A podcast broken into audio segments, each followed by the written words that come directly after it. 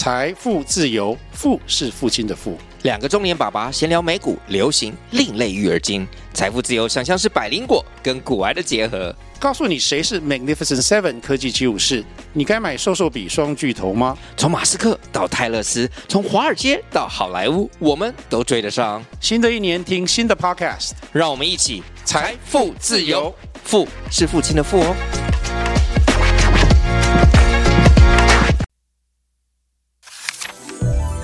典藏，典藏独一无二的美。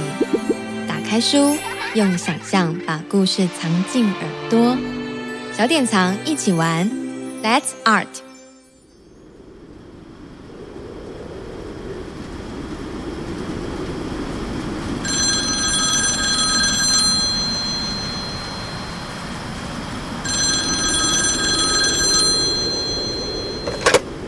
喂，你找谁？他出门了，就是台风才出门。他去田里，他说这次雨比较大，怕水淹起来。你家里有吃的吗？我也有啦，我上次台风买的东西都还没吃完。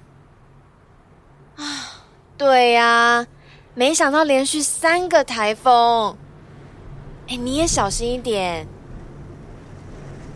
平安平安，再见再见。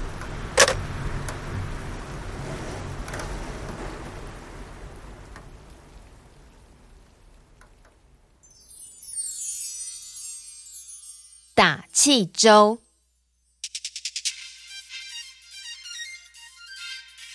今年第三个台风警报发布，学校宣布停课。小雨牵着脚踏车，传来妈妈的声音：“外面风雨越来越大，你可不要乱跑。”趁妈妈没注意，小雨溜出去了。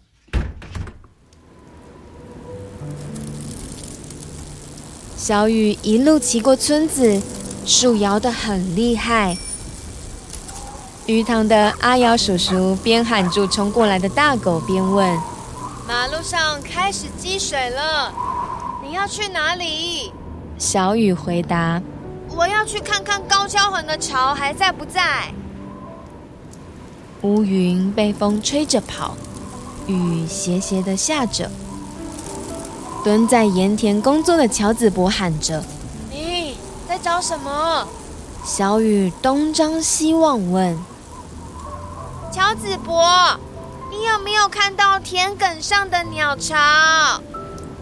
乔子博回答：“淹田淹水，水满过土堤，鸟巢可能被冲走了。”小雨难过的骑过土堤，一阵急促的叫声传过来，一对高跷横低空飞过小雨的头顶，小雨低下头。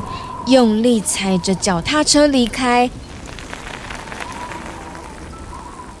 骑到稻田边，爸爸问小雨：“鸟蛋还在吗？”小雨摇摇头。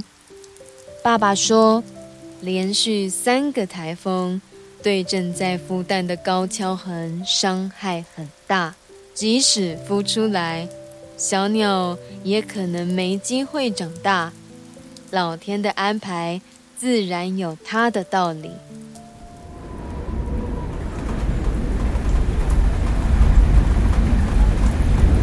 一整晚风大雨大，雨水敲打着铁皮屋顶，一下咚咚咚，一下哐哐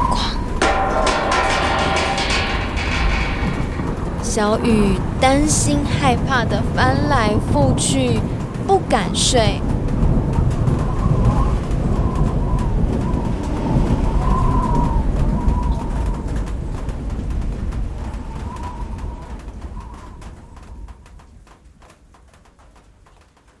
天亮，风雨渐渐小了，积水退去后，阳光从云间露出来。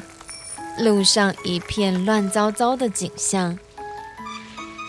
阿瑶叔叔巡视余温，指着杂草丛生的堤岸，对小雨说：“这些看来没用的杂草，在这次台风大雨发挥了作用，它们紧紧抓住土堤，余温才没有溃堤。”小雨说：“余温四周的树也帮了大忙，对吧？”阿瑶叔叔微微笑。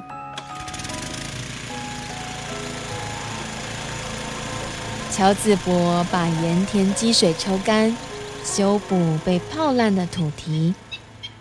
这时传来高跷横尖锐的“叽叽叽”。乔子博说：“命大的高跷横陪着我工作，好像在帮我加油打气。”小雨松了一口气。太好了！高跷横的爸爸妈妈都没事。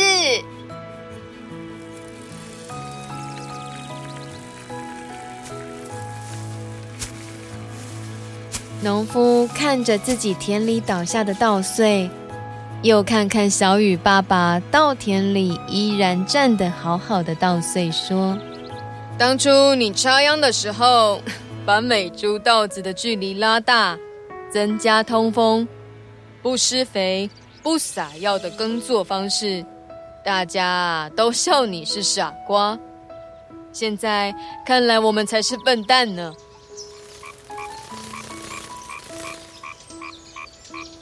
小雨发现爸爸的农田很热闹。爸爸说：“蜘蛛越多，表示田越健康。”他指着结穗的稻子说：“熬过三个台风。”这些是老天爷留下最棒的礼物。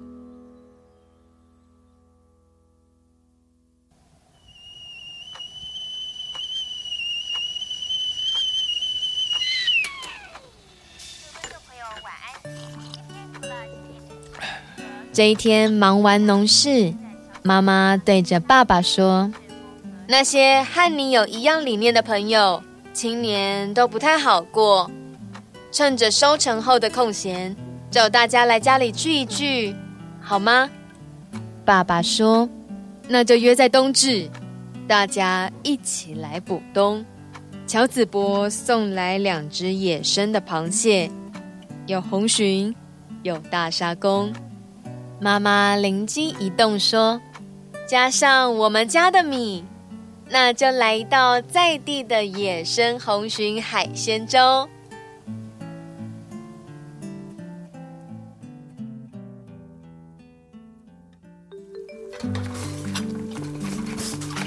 冬至到了，厨房传来铿铿锵锵的声音。爸爸先煮饭，乔子伯处理螃蟹，阿瑶叔叔切材料。米先煮成饭，洋葱和姜一起炒，加入红鲟炒到红，煮水等一下，把炒过的材料倒进去，等到水滚了，煮好的饭也倒进去。妈妈和小雨把食材倒在锅子里一起煮，香喷喷的红鲟海鲜粥上桌了。好菜一道一道摆上桌，乔子博拿出一罐瓶子说：“这是今年收成最好的烟花。”大家异口同声的问：“烟花有什么妙用？”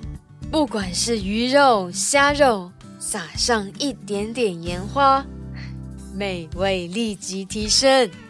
不服气的阿瑶叔叔立刻拿起白虾说：“那也要先有健康新鲜的好虾，要养出好虾，先养水，养水先养土，养土先养环境。”地力养好了，鱼虾自然就健康。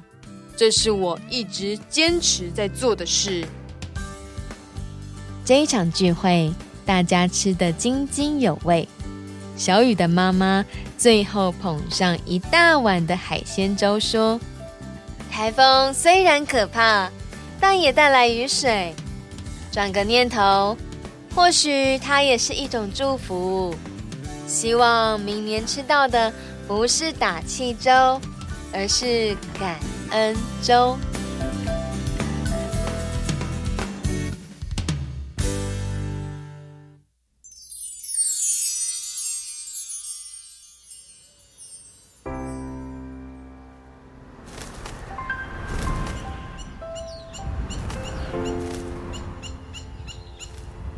有两只高跷鴟从田埂上起飞，飞在空中。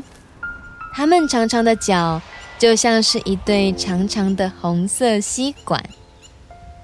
不久后，它们加进另外一群正在飞行的高跷鴟里。一整群高跷鴟飞在空中，它们一起飞行的形状像一朵不停变化的云。也像一双大手，在和盐田、稻田打招呼，像是在说：“等到下次的繁殖季，我们再见面喽。”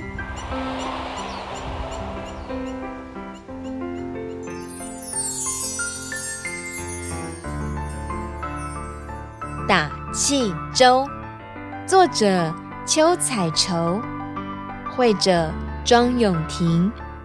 出版小典藏。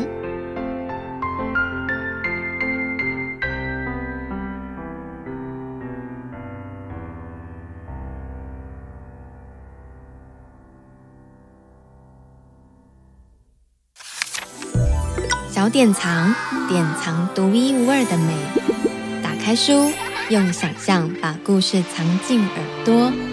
小典藏，一起玩，Let's Art。